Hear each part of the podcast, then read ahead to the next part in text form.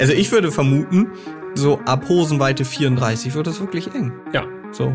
Also auf jeden Fall. Ich habe da noch reingepasst, aber Erst fahren, dann reden. Der Autobild-Podcast für alle, die ihr Auto lieben. Die beiden Redakteure Jan und Peter schnappen sich ein Auto, testen es ausgiebig und gehen anschließend ins Detail. Was hat ihnen beim Fahren besonders gut gefallen und was hat sie genervt? Das alles hört ihr in erst fahren, dann reden und damit herzlich willkommen zur Folge 32. Mein Name ist Jan Götze und auch dieses Mal ist wieder dabei. Peter Fischer am anderen Ende des Tisches. Hallo und herzlich willkommen auch von meiner Seite.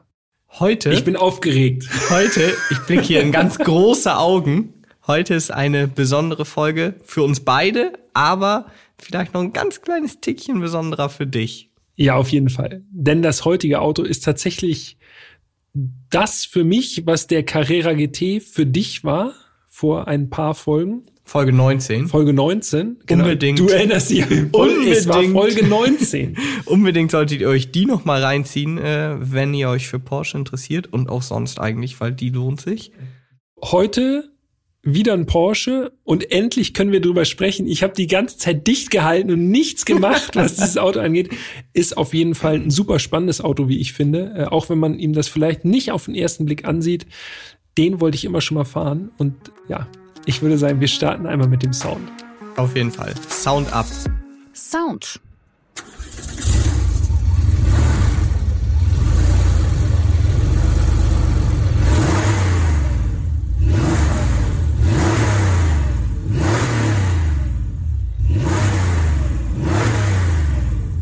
Ja, nicht ganz so klanggewaltig wie der Carrera GT, das ist aber auch schwierig. Stimmt. Macht aber gar nichts. Aber sehr charakteristisch.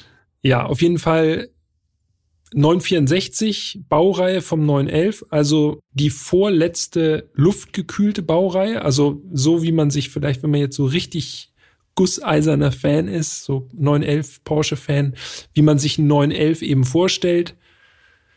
Luftgekühlter Sauger, Boxer, Sechszylinder. Da streiten sich ja Passt. auch die Fans immer, ne? Welches ist der schönste 94, äh, 964? Welches ist der schönste 964? Exakt. Das ist auch eine Frage, aber welches ist der schönste 911 eigentlich eher? ja. 964, 993. Also ich bin eindeutig beim 964 tatsächlich, weil schon etwas moderner, finde ich gut. Von der Form schön clean, nicht so G-modellig. Ich weiß, das mögen auch viele. Äh, Ich mag diese Stoßstangen nicht ganz so gerne. Der 964 ist irgendwie von der Form, finde ich, schön, einfach super zeitlos, aber eben noch ganz klein und zart und nicht so aufgesetzt wie ein 993, der aus jedenfalls für mich einfach schon ein bisschen zu groß ist so. Ja, also ist langweilig, aber gehe ich mit. Also ich finde auch den 964 besonders schön. Ist halt kompakt, klassisch. Wobei es natürlich auch beim 993 Der ist- schöne, schöne Modelle gibt. Ja, auf jeden Fall so ein Turbo S oder so oder auch ein 4S ist auch schon sehr schön als 993, absolut, aber ja, also 964 für mich auf jeden Fall mit die attraktivste 911 Baureihe und wir müssen ja sagen, wer es jetzt noch nicht mitbekommen hat, wir reden heute über den Carrera RS. Also kein normaler 964, nicht Exakt. irgendein 964, sondern der Carrera RS. Gleich Dein heiliger Gral. Maximum, was Sportlichkeit angeht. Nicht der stärkste 964, aber auf jeden Fall, ja, ich würde sagen, der kompromissloseste, wenn man jetzt mal äh, so vom anderen Ende daran geht. Aber ich glaube, wir sagen erst noch mal kurz was zur Baureihe, damit wir das so zeitlich mal einordnen können, oder? Geschichte. Ja, das können wir gerne machen. Also 964, das ist der Nachfolger des G-Modells, das ist angesprochen, Vorgänger vom 993, wurde zwischen 1988 und 1994 gebaut. War übrigens auch der erste 911, der mit Allrad angeboten wurde. Ja. Und für viele der schönste 911, das lassen wir mal so dahingestellt. Wir sind auf jeden Fall, glaube ich, beide große Fans dieser Baureihe. Sie ist wirklich noch ziemlich kompakt. Also um das vielleicht mal so in Relation zu setzen. Wir reden so über 4 Meter 27, 4 Meter 28 Länge. Und was ich immer besonders faszinierend finde, die Breite. 1,65. Das ist wirklich, wirklich schmal, ne? Also das kommt wieder auf Bildern nicht so rüber, aber wenn man vor diesem Auto steht und dazu muss es kein RS sein, dann merkt man erst, wie kompakt das Auto wirklich ist. Also ja. es ist einfach noch handlich, kompakt und wie ich finde, von den Proportionen perfekt. Das würde ich auch sagen. Liegt wahrscheinlich auch daran, dass die Höhe mit 1,27 Meter, das ist ein sehr, sehr flaches Auto, fällt gar nicht so auf, weil es sozusagen von den Proportionen her, natürlich ist man an Elver Optik sozusagen gewöhnt und sieht es dadurch nicht so. Aber es ist einfach ein sehr, sehr kleines Auto. Ja, das stimmt. 2,27 Meter der Radstand, auch das ist schon ziemlich lütt. Ja. Äh, und verspricht ein gutes Handling auf jeden Fall in Kurven. Du sagtest schon, 88 bis 94 wurde der 964 gebaut. Genf 1991 wurde der Carrera RS vorgestellt. Vorbild war der 964 aus dem Porsche Cup. Da gab es so eine ja, Porsche-eigene Rennserie. Gibt's ja auch heute noch. Genau, wo eben ja 911 Modelle sozusagen oder ein 911, der damalige eben für Rennen modifiziert wurde und dieser Carrera RS wurde aus diesem Fahrzeug dann eben abgeleitet. Also man kann sagen, dass man sozusagen sich am Rennfahrzeug oder am Cup-Auto wirklich ganz stark orientiert hat, so wie das ja heute zum Teil auch noch ist, zum Beispiel bei einem GT3 RS. Das ist jetzt nicht ganz so vergleichbar, ist ein bisschen weiter weg vom, vom Rennfahrzeug, aber trotzdem gibt's dann da noch Anleihen, äh, wo man sich zumindest darauf berufen kann. 1992 war dann das einzige Jahr, wo der Carrera RS als 964 gebaut wurde. Und jetzt kommen wir zum großen Mysterium, glaube ich. Da haben wir echt äh, in Vorbereitung hier gerade eben lange gesessen und äh, nochmal gegengecheckt und so. Also die Zahlen, die wir jetzt nennen, sind zumindest der Wissensstand, den wir nachvollziehen können. Es kann aber auch sein, dass es äh, plus minus fünf oder 50 äh, am Ende rauskommt. Es geht um die Stückzahlen. Ja, das stimmt. Es ist nicht ganz so leicht, da verlässliche Aussagen zu finden. Es gibt viele unterschiedliche Zahlen, aber es gibt eben auch unterschiedliche Versionen. Wir haben ja bisher vom 964 Carrera RS gesprochen. Der wird gerne auch umgangssprachlich äh, Teppichmodell genannt, was daran liegt, dass er eben keine Rückbank mehr hat, das aber hinten noch mit Teppich ausgekleidet ist. Es gibt auch den Carrera RS NGT oder auch Clubsport genannt. Mhm. Der hat noch einen Überrollkäfig und ist hinten eben komplett leergeräumt, ohne Teppich. Ja. Und dann gibt es auch noch, besonders selten, ja, eine Art Touring-Version, wenn man so möchte mit ein bisschen mehr Komfort. Und dann gibt es ja auch noch den RS Amerika. Genau, für den US-amerikanischen Markt ein bisschen weniger Leistung, äh, 10 PS weniger und 701 ein, 701. 700 und ein einziges Mal gebaut. Das ist jedenfalls das, was wir herausfinden konnten.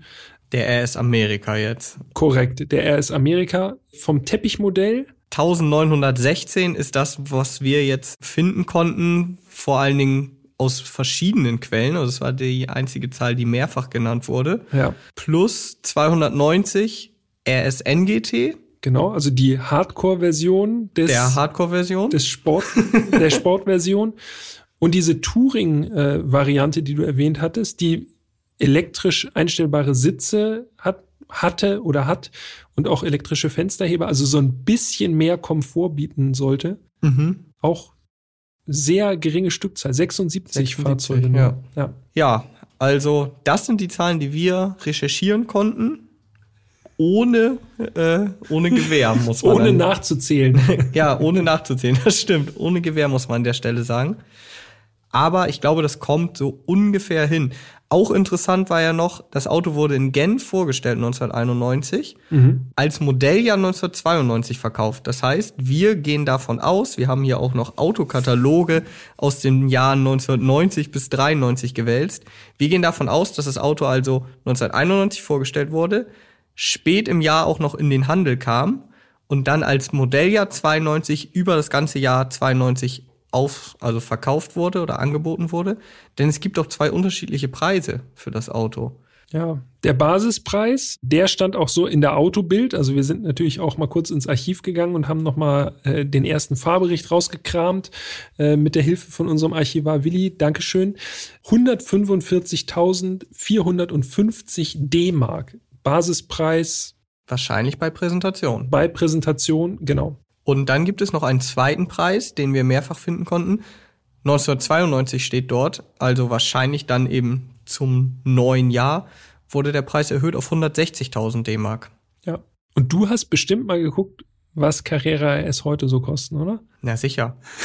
Wir zäumen das Pferd heute von hinten auf. Ich merke schon. äh, also ich habe mal geschaut, natürlich super kleines Angebot, das muss man sagen. Es ja. wurden, glaube ich, auch viele wirklich im Renneinsatz verbraucht. Das glaube ich auch, ja. Und sie sind, wie eigentlich jedes Porsche Sondermodell, das limitiert ist, natürlich im Wert gestiegen. Ich glaube, das dürfte jedem klar sein.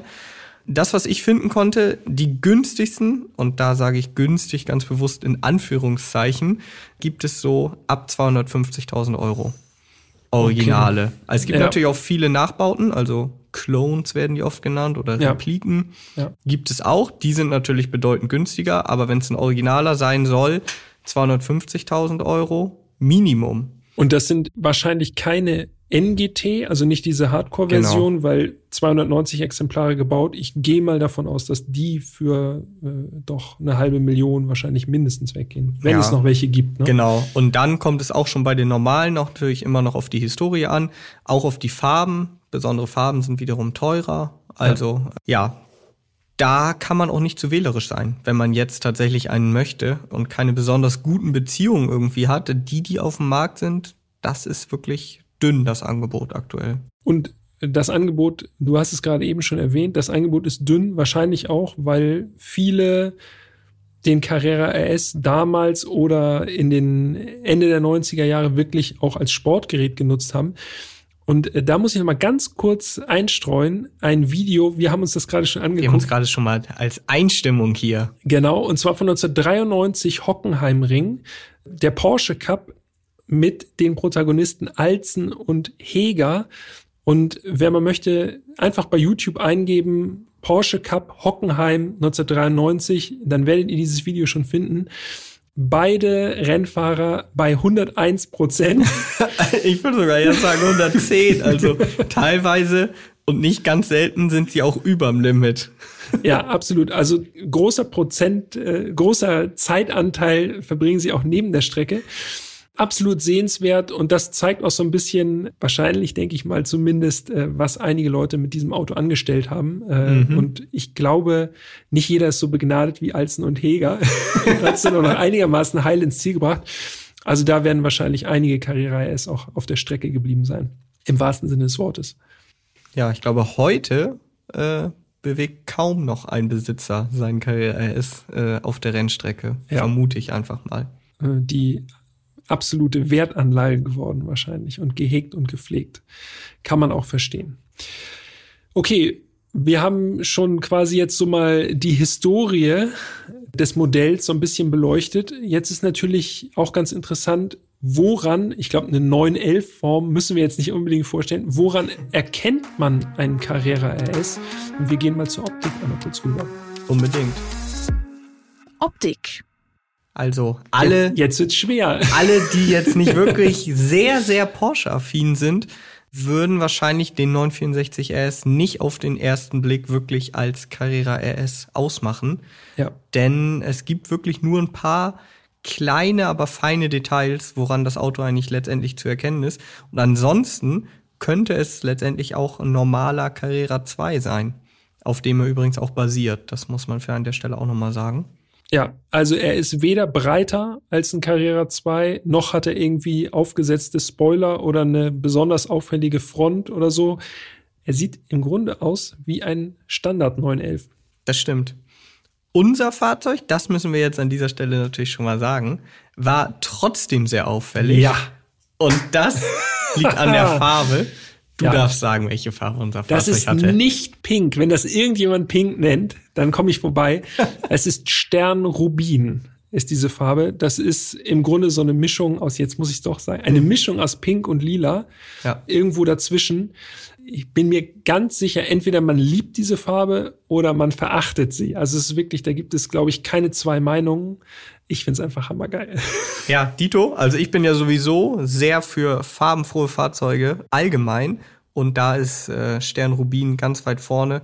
Übrigens muss man ja auch sagen, dank äh, PTS, also Paint to Sample, der Option bei Porsche, dass man jetzt quasi Wunschfarben sich aussuchen kann bei bestimmten Modellen, vorausgesetzt man kriegt die Slots, hat es ja auch tatsächlich wieder so ein kleines Revival erlebt.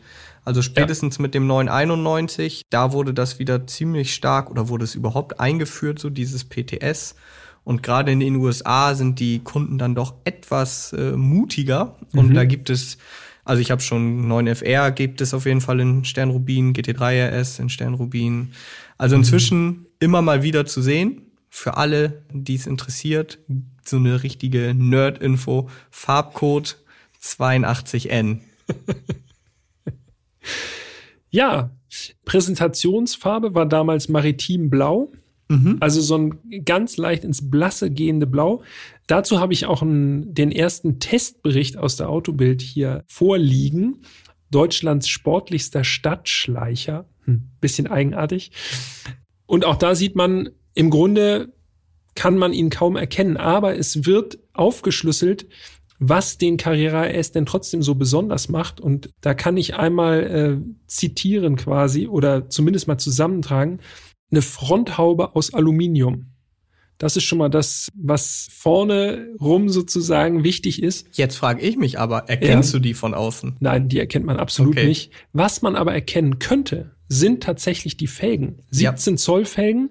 Und das sind nicht irgendwelche Standard Aluminiumfelgen oder so, sondern diese Felgen sind aus Magnesium. Ja. Extra leicht. Das Design relativ klassisch, Fünf-Speichen-Design. Mhm. Und wer eben genau hinguckt, deshalb hast du es wahrscheinlich auch gesagt, der erkennt nämlich auch in den Felgen eingeprägt ist der Schriftzug Magnesium. Korrekt. Im Vorbeifahren keine Chance. Im Vorbeifahren wird schwierig. Und weil wir schon, ich glaube, schon zwei Zuschriften inzwischen bekommen haben von, äh, von euch, also von uns, von Zuhörern, auch nochmal die Dimensionen der Reifen zu nennen oder oh, der ja. Räder. Ho, ho. Habe ich hier mal aufgeschrieben. Also, der 964 Carrera S hat an der Vorderachse 205er Reifen 50 ZR17 und hinten 255 40 ZR17. Ja. Also relativ kleine Felgen und vor allen Dingen an der Vorderachse schmale Reifen mit einem doch für einen Sportwagen heutzutage zumindest großen Querschnitt. Aber wir haben es ja schon gesagt, kleines, schlankes Auto. Dementsprechend sind auch die Reifendimensionen, äh, zumindest was die Breite auch angeht, gerade äh, dann doch ein bisschen moderater als heutzutage auf einem, auf einem 911. Das war es außen eigentlich schon. Ne? Also abgesehen davon, dass man jetzt äh, die Aluhaume nicht erkennt, mhm. natürlich Schriftzug Carrera S am Heck. Auf dem Heckdeckel, ja. Das ist natürlich, Und fertig. Ein, ist natürlich ein Merkmal. Ja, ich finde es eigentlich am beeindruckendsten, wie du schon gesagt hast, dass das Auto keine zusätzlichen Flaps hat, keinen Flügel. Also es ist wirklich clean. Er hat sogar nur ein Endrohr, muss man sagen. Ja. Ein Endrohr rechts. Also verglichen mit heutigen Fahrzeugen ist es wirklich unauffällig, wenn man jetzt die Farbe mal außen vor lässt. Die ist natürlich maximum auffällig, muss man sagen. Ja. Aber für mich das eigentlich optische Highlight mhm. ist das kann man gar nicht so leicht beschreiben, ist. Er gestikuliert wild, aber. ist, wie dieses Auto dasteht. Ja. Denn das Fitment, also wie diese Räder in den Rathäusern stehen, ja, das müsst ihr euch unbedingt angucken. Am besten auf Instagram, autobild.de. Da haben wir ein paar Bilder für euch hochgeladen von unserem Fahrzeug, das wir gefahren sind. Und achtet mal darauf, wie perfekt bündig diese Räder in den Rathäusern stehen. Das ist wirklich ein absoluter Traum. Sieht aus wie ein Cup-Auto. Das ist es. Das muss ich sagen, finde ich optisch eigentlich auch so grandios am Carrera S, dass man diese ganz, ganz reduzierte Form hat. Ja. Und es weiß niemand, was da kommt, es sei denn, man kennt sich richtig gut aus und hört es dann schon, weil der ist ja doch auch noch ein bisschen lauter. Und die Felgen sind auch schon ein bisschen auffällig. Und so wie du sagst, er ist halt man sieht ihm die Sportlichkeit eigentlich schon an. Bei einem Carrera 2, der ist dann vergleichsweise schon hochbeinig. Außerdem, vergessen haben wir eine Sache. Natürlich hat der Carrera S die Cup-Spiegel. Also diese rundlichen Außenspiegel, das ist jetzt allerdings nicht unbedingt ein Alleinstellungsmerkmal, weil die haben auch viele Carrera-Modelle einfach nachgerüstet. Ich wollte gerade sagen, die kann man relativ einfach nachrüsten, aber ja. Das ist eigentlich auch der erste Schritt, den man wahrscheinlich vornimmt, wenn man da ein bisschen Wert drauf legt. Also in Hamburg sieht man zumindest 964 eigentlich nur noch mit diesen Cup-Spiegeln, mit diesen aerodynamisch geformten Spiegeln. Ja, optisch absolutes Gedicht, wie ich finde. Vor allem in Sternrubin. Ich hatte ja, ich habe ja vorher gerätselt, du hast es ja mitbekommen. Naja. Als wir die Zusage hatten, ja, 964 Carrera S steht, habe ich ja gedacht, Alter, eigentlich, wir müssen bitte, bitte diesen Stern Rubin haben. Perfekt. Also es ging gar nicht besser. Ihr müsst euch das auch nochmal so vorstellen, das haben wir ja auch schon mal in der äh, Carrera GT-Folge erläutert. Also wir kommen da also morgens an ins Porsche Museum und wir wussten ja nun, dass wir vier Autos an diesem Tag fahren werden. Mit dem Carrera S kennt ihr jetzt schon drei. Einmal der 997.1 GT3 aus Folge 13, der Carrera GT Folge 19, jetzt eben der RS und dann haben wir noch einen in der Hinterhand. Ein Special Guest. Wir gehen also für alle, die schon mal im Porsche Museum waren, wir durften dann in die Werkstatt dort gehen und ein Auto stand schon da. Und das war der 964 RS. Der mhm. war schon da. Da wussten wir also schon, okay, das ist der Wagen in Sternrubin. Und die anderen drei Autos kamen dann ein paar Minuten später davor gefahren für uns das ist einfach, äh, wenn ich jetzt noch dran denke an diesen Moment, das ist einfach unvergesslich. So zu wissen, diese Autos sind jetzt für einen da und man darf die heute alle fahren. An dieser Stelle auch noch mal fettes Dankeschön Danke. ans Porsche Museum. Ja, absolut. Als ich das gesehen habe, habe ich an den, an den Tag quasi schon Haken gemacht. Das ist ein guter Tag. Allerdings einer der besten. Ich habe noch was unterschlagen, und zwar geht es ja, das kündigt die Aluhaube schon so ein bisschen an, geht es ja um Gewichtsreduktion beim Carrera RS, logischerweise, weil besonders sportlich, da muss natürlich Gewicht raus. Das sieht man jetzt aber wirklich gar nicht. Äh, man kann es so wie die Aluhaube nur erahnen. Dünneres Glas wurde verbaut und zwar für die Seitenscheiben und die Heckscheibe. Ne? Das mhm. ist was, was wir ja auch heutzutage noch kennen. Ja. Von GT-Modellen ich weiß gar nicht, hat der GT3 doch ab, ab GT3 wird, glaube ich, dünneres Glas verbaut, ne? Oder genau. so ein, äh, es ist kein Plexiglas in dem Sinne, aber auf jeden Fall eine Leichtbau-Variante. Ja, das stimmt. Ah. So, ich muss hier weiter runterscrollen. Ich sehe die ganze Zeit die Bilder. Haben wir noch was zur Optik? Zur Optik würde ich sagen, nee. Okay. Einsteigen? Einsteigen, unbedingt. Innenraum. Also, wenn man jetzt davon reden möchte, dass der Carrera S optisch, mit Ausnahme der Farbe, eher unauffällig ist, dann fällt einem aber spätestens beim Blick in den Innenraum auf, okay, das muss was Besonderes sein. Mhm. Ich habe ja schon bei der Einführung erwähnt, Rücksitzbank, die wurde rausgeworfen. Da gibt es jetzt quasi einfach nur, ja, man kann es als Ablage nutzen, aber es ist letztendlich einfach nur freier Raum mit Teppich ausgekleidet, in unserem Modell mit Carrera RS Schriftzug eingestickt. In Sternrubin, in ne? Wagenfarbe, also natürlich. Jawohl. ähm, ansonsten wurde auf Großteile des Dämmmaterials verzichtet. Elektrische Fensterheber gibt's genauso wenig wie Radio oder Klima. Also das Auto ist wirklich puristisch. Und dann mein absolutes Lieblingsfeature im Innenraum, die Sitze. Mhm. Also die Sitze. Ja. Schalensitze. Und wir haben ja schon bei der Carrera GT Folge gesagt, dass diese Schalensitze vom Carrera GT, die waren schon gut eng. Also da mhm. saß man schon wirklich richtig schön drin, sage ich mal. Aber die Sitze im Carrera RS, Junge, Junge. Ich kann nicht zu viel verraten, denn das kommt in Teil 2, was passiert ist in ja. diesen Sitzen. Aber die sind schon wirklich, wirklich eng geschnitten. Ne? Also, also wir sind ja jetzt nicht also alles andere als stabil um die Körpermitte. Aber das ist Der eine oder andere würde sagen Schmalhans, ne? Genau, ja. also ich würde vermuten, so ab Hosenweite 34 wird das wirklich eng. Ja. So. Also auf jeden Fall. Ich habe da doch reingepasst, aber ich sollte jetzt auch nicht mehr viel mehr essen dann. Dann wird es wirklich so, dass man sagt, oh, hm, schwierig. Ja. Also das sind die physischen Anlagen von diesen Sitzen, also sehr, sehr eng, aber man merkt schon im Stand, wenn man sich mal reinsetzt, also heftigst vom Seitenhalt. Wenn du sitzt und du da reinpasst, ja. absoluter Traum. Also dann ja. sitzt du aber wirklich geil. Ich finde ja, neben dieser Funktion der Sitze, die Optik einfach nur ja. grandios.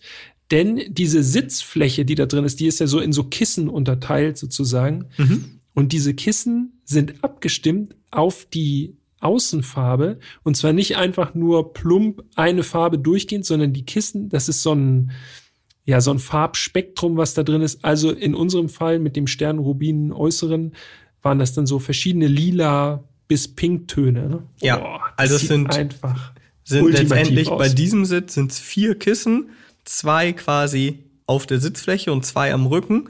Und wenn man jetzt von vorne nach hinten durchgeht, von der Sitzfläche, sind die Farben lila, so ein helles Rosa, Pink und wieder lila. Und das sieht einfach so genial aus zur Außenfarbe. Und übrigens ist das ja auch äh, ein Trend, den Porsche damals, Anfang der 90er quasi gesetzt hat. Und heutzutage wird das ja wieder aufgegriffen. Also diejenigen von euch, die sich so ein bisschen mit äh, den aktuellen Porsche-Modellen auskennen, wissen, dass man zum Beispiel für die Vollschalensitze, äh, die es ja im 991 GT3 beispielsweise gab und dann eigentlich bis heute verbaut werden, da kann man die, äh, die, die Polster einfach rausnehmen, die sind nur geklettet. Und da gibt es ebenfalls inzwischen viele Firmen, die so Sitzkissen nachbauen, beziehungsweise neu beziehen. Und da kann man sich auch tatsächlich solche wie im Carrera RS holen. Also auch mit so einem Farbverlauf und so. Es sieht richtig geil aus. Also wurde von mhm. damals in die Moderne übernommen. Ja. ja. Ja. so ist es. Dann ist es ja auch noch so, dass ja die Gurte, die Sicherheitsgurte und die Türschlaufen ebenfalls passend zur Außenfarbe waren bei unserem Modell. Genau, ja. Also in unserem Fall eben Sternrubin. Aber das variiert dann. Die Schlaufen übrigens, das ist ja auch so ein Sport-Porsche-Ding, quasi Türschlaufen anstatt Öffner. Viel Gewicht wird das nicht sparen, aber es sieht trotzdem ganz schick aus. Und wir hatten natürlich auch, das hast du schon gesagt, keine Fensterheber. Also es wird noch gekurbelt im Carrera S, zumindest im Teppichmodell. Das war auch sehr schwergängig, muss ich sagen. Also, ja. Ja, ja, auf jeden Fall. Aber es war nicht das Einzige, was schwergängig nee. war. Ne? ja, zu den Sitzen müssen wir übrigens vielleicht noch mal ganz kurz sagen, nicht, dass es äh, sich einer von euch denkt, aber die sind natürlich nur in der Länge verstellbar. Also das sind echte Schalen. Sonst starr. Ja. Nix mit Rückenlehne irgendwie noch mal ein bisschen weniger steil stellen oder so. Die sind so, wie sie sind. Und die sind gut so. Ja, absolut. Enorme Schalensitze. Sehr schön. Ansonsten ist das Cockpit rudimentär, würde ich mal sagen, ja. Also man hat ein Vierspeichenlenkrad mit RS-Schriftzug. Ja, und äh, gut, dass du das sagst. Äh, das hätte ich fast vergessen. Ich finde, das sieht nicht besonders sportlich aus. Das Lenkrad sieht gar nicht sportlich aus. Das nee. ist, das ist so eigenartig, wenn man diese Sitze sieht und so mhm. den leergeräumten hinteren Bereich der Fahrgastzelle und dann dieses Lenkrad. Das hat so einen rechteckigen Pralltopf Genau. Irgendwie, es sieht wirklich ein bisschen starny aus. Es sieht aus wie ein normales Lenkrad mit dem RS-Logo einfach drin. Genau, und das so wie bei alten 911 Modellen typisch relativ nah am, äh, am Dashboard dran. Also ja. irgendwie ja, da braucht 911 typisch, aber ja. Braucht man ein geschüsseltes Lenkrad. Absolut. Andere. Narbe, geschüsseltes Lenkrad drauf, dann ist Fertig. das Ding perfekt. Hinter dem Lenkrad fünf klassische Rundinstrumente, so wie man es von Porsche kennt. Drehzahlmesser natürlich in der Mitte, wichtig. Ja, und ansonsten gibt's eigentlich nicht so viel zu sagen zum Cockpit, weil einfach nicht viel da ist. Ne? Ja. In der Mittelkonsole, das vielleicht noch interessant, gibt es einen Drehschalter, mit dem man äh, den, den Heckspoiler manuell ausfahren kann. Denn wir haben ja gesagt, das Auto hat keinen feststehenden Flügel, aber wie ja, fast alle 911 ähm, hat er eben einen elektrisch ausfahrbaren Spoiler. Und den kann man da in der Mittelkonsole mit, mit Hilfe dieses Drehschalters eben ausfahren. Typisch 90er Jahre mäßig, 80er, 90er mäßig, die Materialien alle ein bisschen hart, alle so ein ja, von, von der Haptik nicht mehr modern, logischerweise. Also es hat, sich, Oldtimer. es hat sich einiges getan, genau. Hat mich ehrlich gesagt so ein bisschen an Golf 2 erinnert. Funktioniert alles gut. Äh, aber es fühlt sich halt auch irgendwie so ein bisschen hart alles an. Ne? Also es ist jetzt nicht, äh, Ja, es ist sehr stimmt. funktional, sagen wir es mal so. Mich hat es an ein anderes Auto erinnert, aber das hat weniger mit der Materialhaptik zu tun, sondern mit dem Geruch. Und zwar musste ich sofort an den VW Käfer meines Vaters denken. Ja. Und es roch wirklich eins zu eins genauso im 964 RS. Das ist echt krass. Also leider können wir jetzt Jeremy hier, Clarkson lässt grüßen. können wir jetzt ja hier, ja, leider können wir jetzt ja hier äh, beim Podcast keinen Geruch rüberbringen. Und ich kann euch auch nicht erklären, wie der Käfer von meinem Dad riecht, Ja. aber der 964 Carrera S roch genauso. Der Geruch war schon äh, signifikant im Mhm. Carrera S. Ja, das Ja. auf jeden Fall. Ja, der Innenraum. Ich meine, viel mehr gibt's gar nicht zum Innenraum, ne? Nee, vielleicht noch interessant, äh, wie viel unser Auto gelaufen hatte. Ich habe mir hier gerade Mhm. parallel ein Bild aufgemacht. Das Auto war tatsächlich noch jungfräulich. Auf diesem Bild, da waren wir schon eine Weile gefahren, 27.366 Kilometer. Nicht viel. Das war ein besonderes Fahrzeug auf jeden Fall. Also sagen wir noch mal oder fassen wir mal so zusammen: Dieses Auto in der Farbe mit der Laufleistung, den kriegt man auf jeden Fall nicht für 250.000. Das stimmt. Das stimmt. Ich glaube, die Basics haben wir abgesteckt, ne? Wir könnten jetzt noch mal sagen, auch wenn wir uns da auf dünnes Eis begeben, weil wir ebenfalls unterschiedliche Informationen dazu finden konnten, wie viel Gewicht denn nun eingespart wurde. Ja, richtig. Weil wir haben jetzt die ganze Zeit gesagt, Rückbank raus, Dünnglas, kein Radio. Ja, also Minimum, was wir rausfinden konnten, wurden 1000, äh, wurden 1000, wurden 130 Kilo eingespart. Der Carrera RS ist mit 1220 Kilo angegeben. Es gibt auch Messwerte, wo er 1230 Kilo wiegt. Aber eigentlich ist entscheidender, wie viel denn nun wirklich ein 964 C2 wiegt. Denn da gibt es ebenfalls unterschiedliche Angaben zu. Die einen schreiben 1350 Kilo, das wären dann eben die besagten 130 Kilo eingespart. Einige schreiben aber auch 1395 Kilo. Dann wären wir sogar bei 175 Kilo. Also irgendwo dazwischen Ja. liegt die Wahrheit. Ja.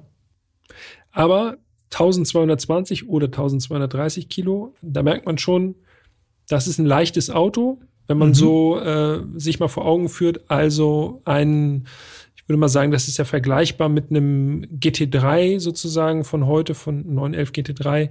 Und da kommen wir nicht unter, ich glaube, 1415, 1420 Kilo. Und dann ist das Auto auch wirklich so leicht, wie es nur geht. Und da wurde jede Menge Carbon verwendet. Korrekt. Also äh, da ist nicht nur die Haube getauscht worden und das Mhm. war's, sondern da ist wirklich sehr viel Hirnschmalz reingeflossen. Andererseits, der GT3 oder alle aktuellen Autos haben natürlich auch ganz andere Sicherheitsvorschriften zu erfüllen. Ne? Das äh, sollte man im Hinterkopf behalten. Also ich habe mich jetzt nicht unsicher gefühlt im Carrera RS, aber die Türen sind nicht, äh, nicht heutiger Standard, so von der Dicke und so, ne? Airbag gibt's übrigens auch nicht. Kein Airbag. Nee. Pralltopf.